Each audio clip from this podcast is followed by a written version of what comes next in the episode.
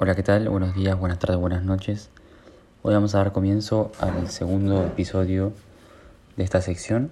Vamos a hablar sobre Joaquín Phoenix, hijo de dos excéntricos progenitores vinculados al movimiento hippie y a la secta Hijo de Dios.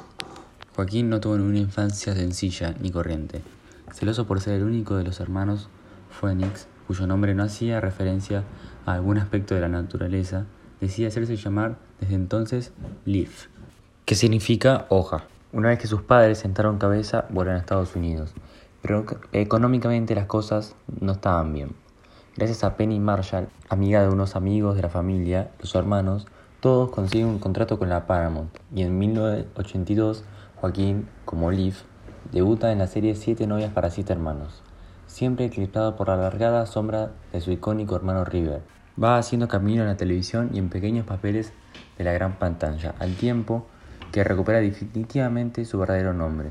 En 1993, la vida de Joaquín sufre una convulsión en la noche de Halloween, cuando asiste en un club nocturno a la trágica muerte de su hermano por una sobredosis. Muy afectado por el durísimo golpe, Joaquín abandona su profesión durante dos años y cuando vuelve lo hace para triunfar. En 1995 es el año del antes y el después gracias a Gus Van Sant y Todo por un sueño. Después llegarían Giro al infierno y sobre todo Gladiador, con la que casa su primer nominación al Oscar. La segunda llegaría con El cuerda floja, cuatro años después. Entre altibajos, su celebridad crece a marchas forzadas de la mano de Shyamalan en Señales y El Bosque.